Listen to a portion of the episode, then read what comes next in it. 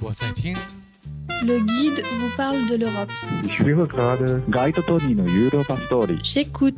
Wir die Reiseführer stellen uns die Europa. Hablamos Europa con los guías. 漫谈欧罗巴，导游看欧洲。El guía habla de Europa. Guido rascasuita Europa. 大家好，FM 二八零三七五，欢迎您收听今天的导游看欧洲，我是巴黎导游马子欧。在我个人的工作经历当中呢，我最大的荣幸莫过于自己身处在一个历史非常悠久的古老国度法兰西。那么相比同时呢，也产生了一个非常大的遗憾，就是法国，它拥有着如此多的历史名城、世界名都，但是呢，我所能涉及到的线路工作地点吧，应该说是仅仅是巴黎啊、南法啊，最多呢也就是波尔多。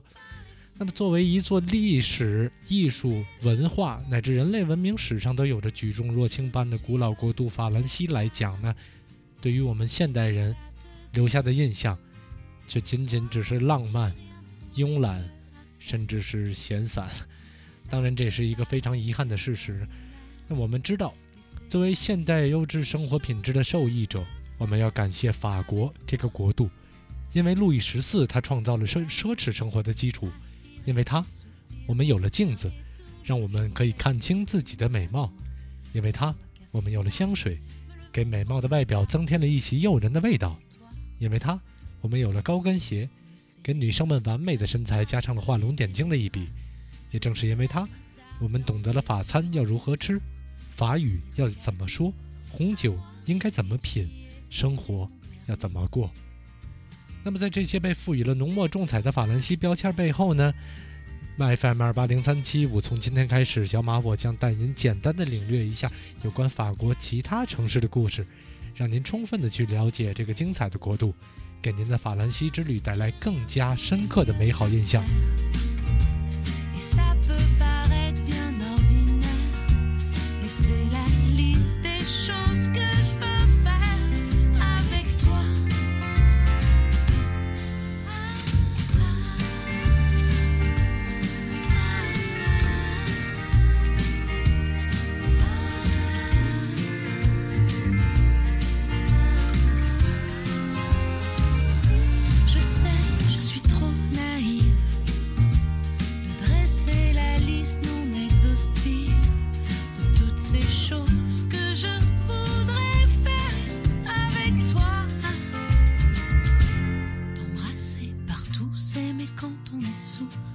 Regarder les infos et fumer toujours trop, éveiller tes soupçons, te demander pardon et te traiter de con.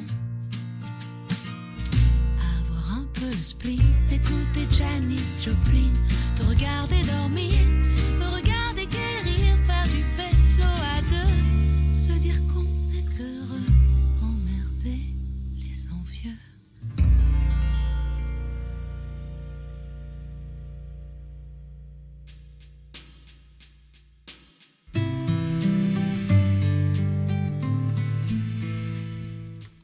您正在收听的是二零一六年七月七号的 FM 二八零三七五导游看欧洲，我是巴黎导游马子欧，继续我们的一期做程。那么在今天晚上巴黎时间的晚上二十一点，本届法国欧洲杯的另外一场半决赛法德大战即将在马赛的 Villodrome 拉开帷幕，争夺最后一张决赛门票，一共就两张了，六号一张，七号一张。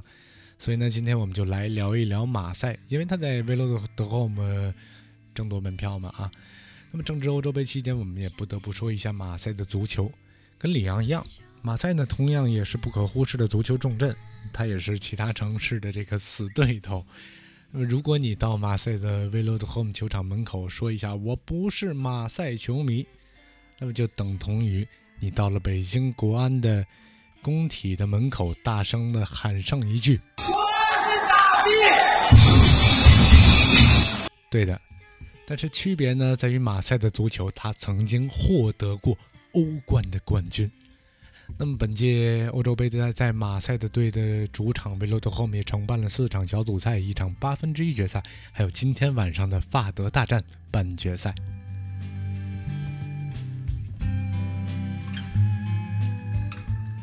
说起马赛这个名字，我不知道你会想到什么，能联想到什么东西呢？如果你是一个资深的足球迷，我估计你肯定会想到那个经典的动作，叫做马赛回旋。那么，如果你是一个标准的历史爱好者，我估计你会想到的是马赛曲；或者你是一枚吃货，你肯定会想到的是马赛鱼汤。啊，不过当然，马赛鱼汤也是一个非常有名的东西啊，它是一道经典的民间名菜。它就是把各种各样的鱼啊、虾啊、海鲜啊混杂到了一起，然后熬成一种粥。不过在法国人的概念当中，它就是一种汤，呃，可能会有淡淡的腥味。呃，或许你可能不喜欢腥味，也可能你对海鲜过敏。不过没关系，它的经典配菜你一定会喜欢。它是用那种有些发干的法棍，加上蒜香味的这个美乃滋。还可以说是超级超级的美味啊！这道菜呢，本来就是当地渔民给给他们他们渔民的妻子啊，给老公做的一一种呃暖身体的家常菜，因为下海打鱼嘛，而且因地制宜，没有什么食材，只能把剩下的鱼啊虾啊放到一起熬成一种粥，就是为了喝个热乎乎的感觉。不过谁也没想到，呃，一发不可收拾了，到了二十世纪，居然成了。家喻户晓的名菜了。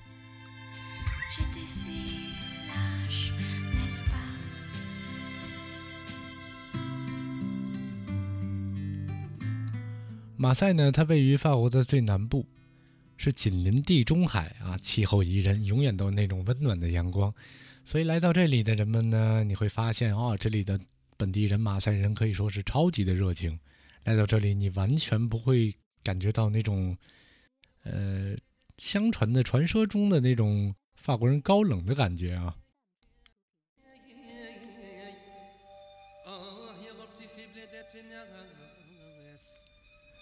Salam alaikum，alaikum salam。啊，马赛呢，它由于紧邻地中海啊，它也和这个北非隔海相望。那这里也是法国穆斯林人口最多最多的城市了。它的穆斯林人口已经超越了法国的本地人了，可以达到六成的人都是穆斯林啊。所以来说呢，法国人经常有一句玩笑话，就是说马赛它不是一座法国城市它是北非的首都。当然了，这也是开玩笑啊。但是呢，这作为这么一座风情万种的城市，它也一样演绎出了许许多多的精彩故事。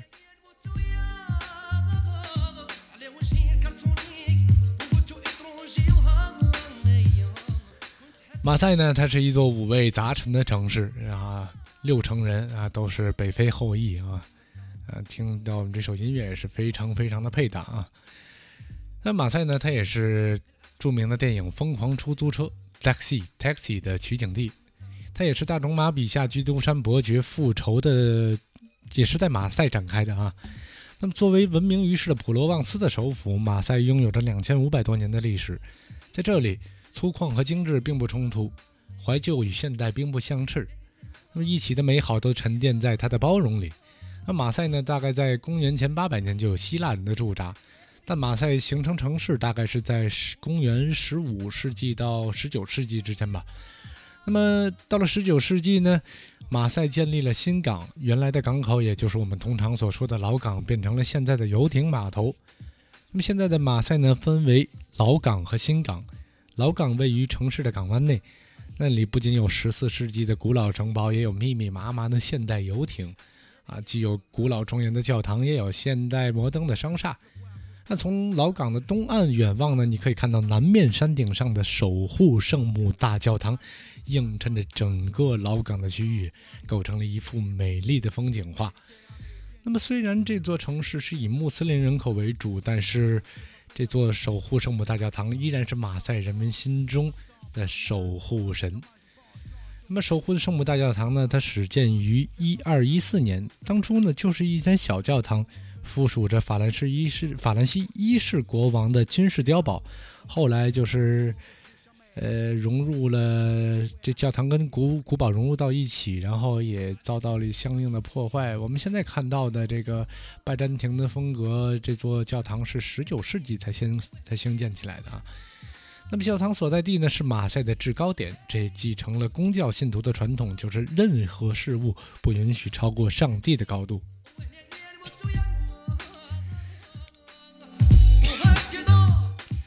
就像是罗马的圣伯多圣伯多禄大殿、巴黎的圣心大教堂、里昂的圣母院等等，你都可以俯览整个城市的全景。但是呢，马赛它的圣母院更是可以眺望地中海的风景。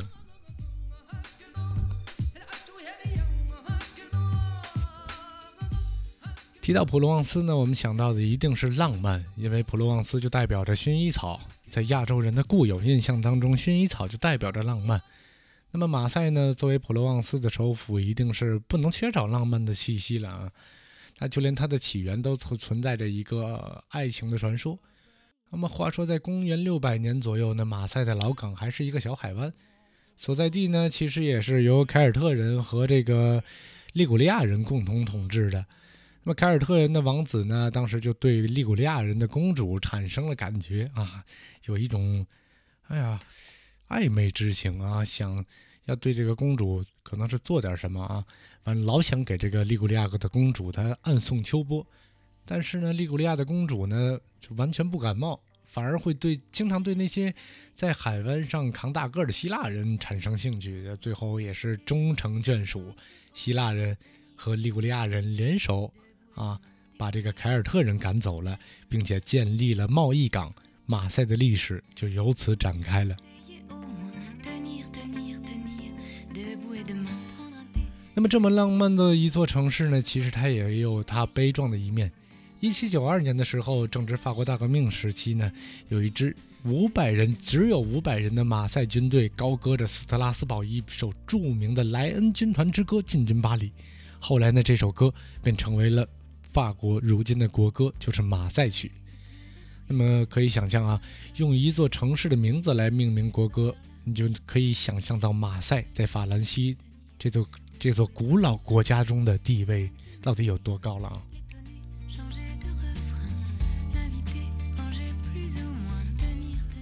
好了，这期节目我们就说到这里吧，我也不耽误大家太多的时间了。今天晚上法德大战即将揭幕，大家一定要关注哦，不要忘了给法国队加油。那么也希望我心爱的高卢行机能够顺利的重返圣丹尼。那么下一期呢，我将带大家。一起去了解一下这座法兰西的圣地圣丹尼。那么希望大家喜欢。如果大家喜欢我们的节目的话呢，请不要忘记帮我们点一个赞。也欢迎大家呢去关注我们的实名订阅号以及微博“导游侃欧洲”，调侃的侃。谢谢大家的收听，我是巴黎导游马子欧，咱们下次再见，拜拜。